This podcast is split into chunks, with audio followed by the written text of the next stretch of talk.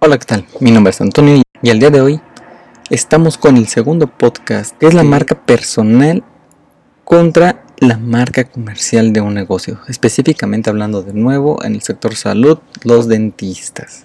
¿Ok? Bueno, esto también aplica para los médicos, eh, veterinarios, todos los prestadores de servicios que de alguna manera pues tienen ya su consultorio o un negocio o aquellos que pues acaban de salir de la carrera y que quieren, quieren saber si les conviene meterse a una clínica o si de plano también les conviene abrir su negocio, su propio negocio, ¿no? Em, pero antes, antes que todo esto, pues hay que definir qué es la marca comercial y qué es la marca personal. Desde el punto de vista de marketing, eh, la marca personal son todos los esfuerzos que haces para impulsarte a ti como persona, eh, no como la gran clínica o como la empresa, sino siempre, siempre utilizándote a ti. Las características que tienen principalmente las marcas personales son la de impulsarte a ti mismo, tu nombre, eh, tu lugar de trabajo, qué es lo que haces tú, cómo lo haces, pero siempre, siempre, siempre eres tú el centro de atención si subes, eh, por ejemplo, un video a YouTube, si subes eh, un contenido del blog, siempre va a estar firmado por ti, siempre vas a ser tú el que va a salir en el blog. Otra de las cosas eh, que debemos de considerar a la hora de la marca personal es que al ser tú y siempre tú el que está saliendo y saliendo y saliendo en estos contenidos, te da un cierto grado de informalidad.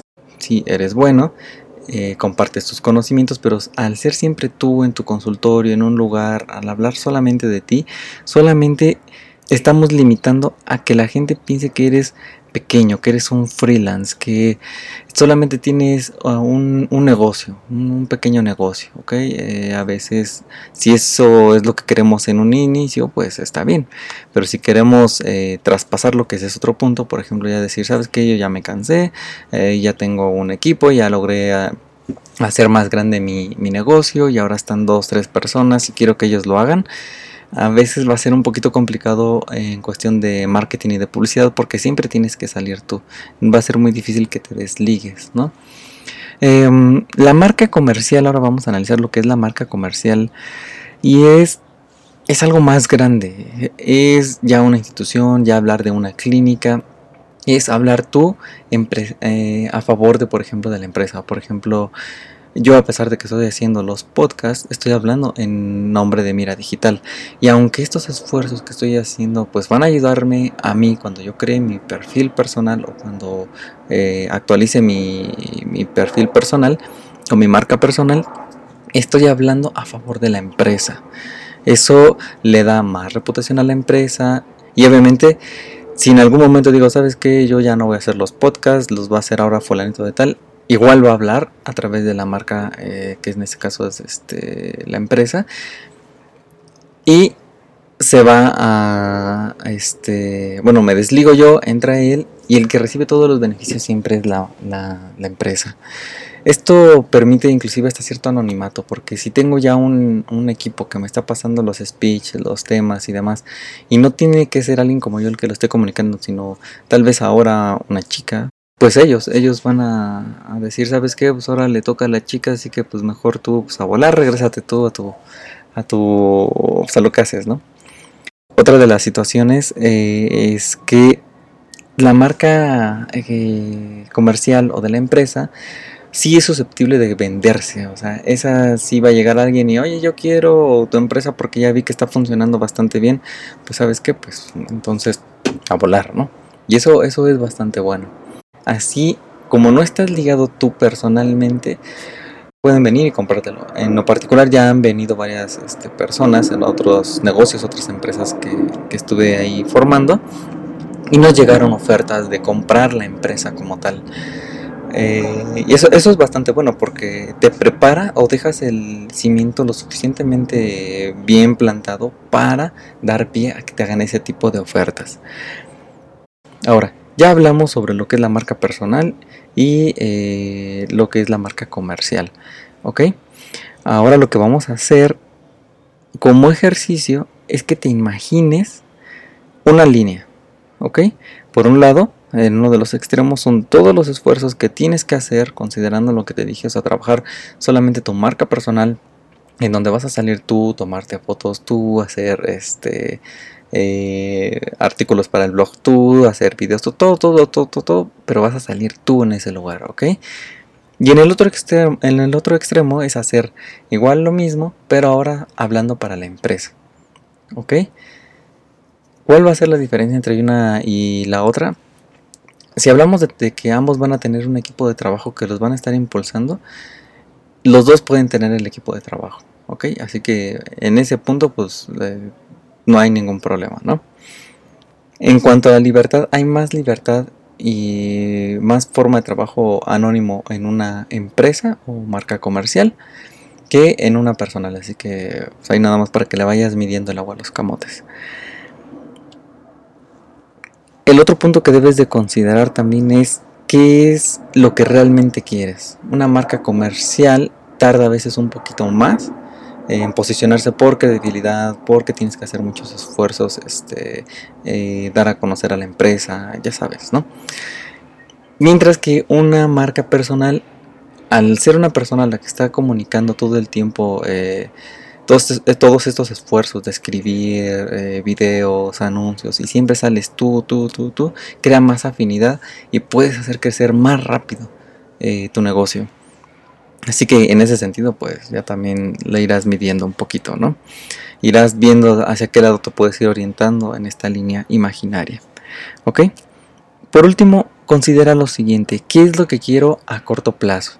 Si a corto plazo lo que quiero es que mi negocio crezca eh, de uno a dos años, o inclusive en seis meses haciendo este tipo de esfuerzos de pues, hacer engagement con las personas o afinidad con las personas, principalmente en el sector salud, que es, eh, por ejemplo, ¿no? que exista un doctor eh, dientes derechos y que este doctor dientes derechos este, salga en toda su publicidad y genere eh, un engagement justamente con la gente porque usted es una persona la que los va a atender, pues vas a salir en un año o dos. Desventajas es que todos los pacientes que tal vez reciba el doctor dientes va eh, van a esperar pues que sean atendidos por él.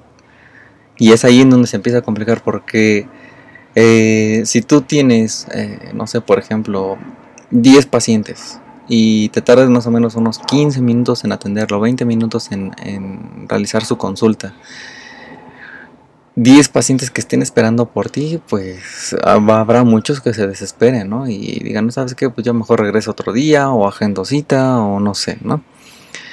Sin embargo, si es una clínica, aunque lleguen 10 pacientes y tienen 10 consultorios, pues les toca de a uno cada quien, ¿no? Y son atendidos por la misma marca comercial que tiene estándares de calidad y que tiene eh, procedimientos que pues, realmente no importan si eres atendido por el... Eh, Doctor 1, Doctor 2, Doctor 3 o Doctor 4 o el Doctor N. Porque todos trabajan bajo el mismo tipo de esquema de trabajo, el mismo control de calidad. Pues bueno, eh, conclusión de este podcast es que tú debes de considerar sobre qué vas a hacer todos estos esfuerzos. Recuerda que cualquiera de los dos caminos que escojas siempre vas a necesitar invertir en publicidad, ya sea impresa o digital, eh, Facebook Ads, AdWords, imprimir volantes, salir en revistas, inclusive radio, eh, prensa, todo eso, ¿no? Eh, tener un sitio, a fuerzas necesitas un sitio, no porque el, no porque quiero que lo compre, sino porque cuando la gente busca en internet, pues tenga un lugar en donde diga, ah, sí, aquí pueden realizar este lo que yo creo, porque también ese es otro punto, que me pueden este, pues ayudar, ¿no? Y dónde están ubicados y sus horarios y todo ese mere que tenga, ¿ok? El blog. El blog te va a dar reputación, te va a dar eh, pues ese sustento de que estás aportando a la comunidad el conocimiento y que te va a hacer referencia de, ¿no? Al ser referencia de algún tema en particular, por ejemplo, si tienes alguna especialidad eh, en, por ejemplo, no sé, en endodoncias, por ejemplo, ¿no?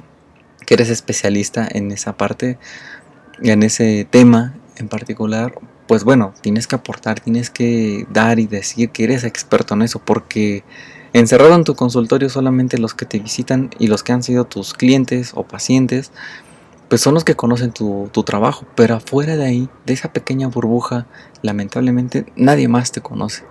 Así que tienes que hacer podcast, tienes que impulsar, publicar este em, artículos de investigación, estadística, todo ese tipo de cosas, ¿ok?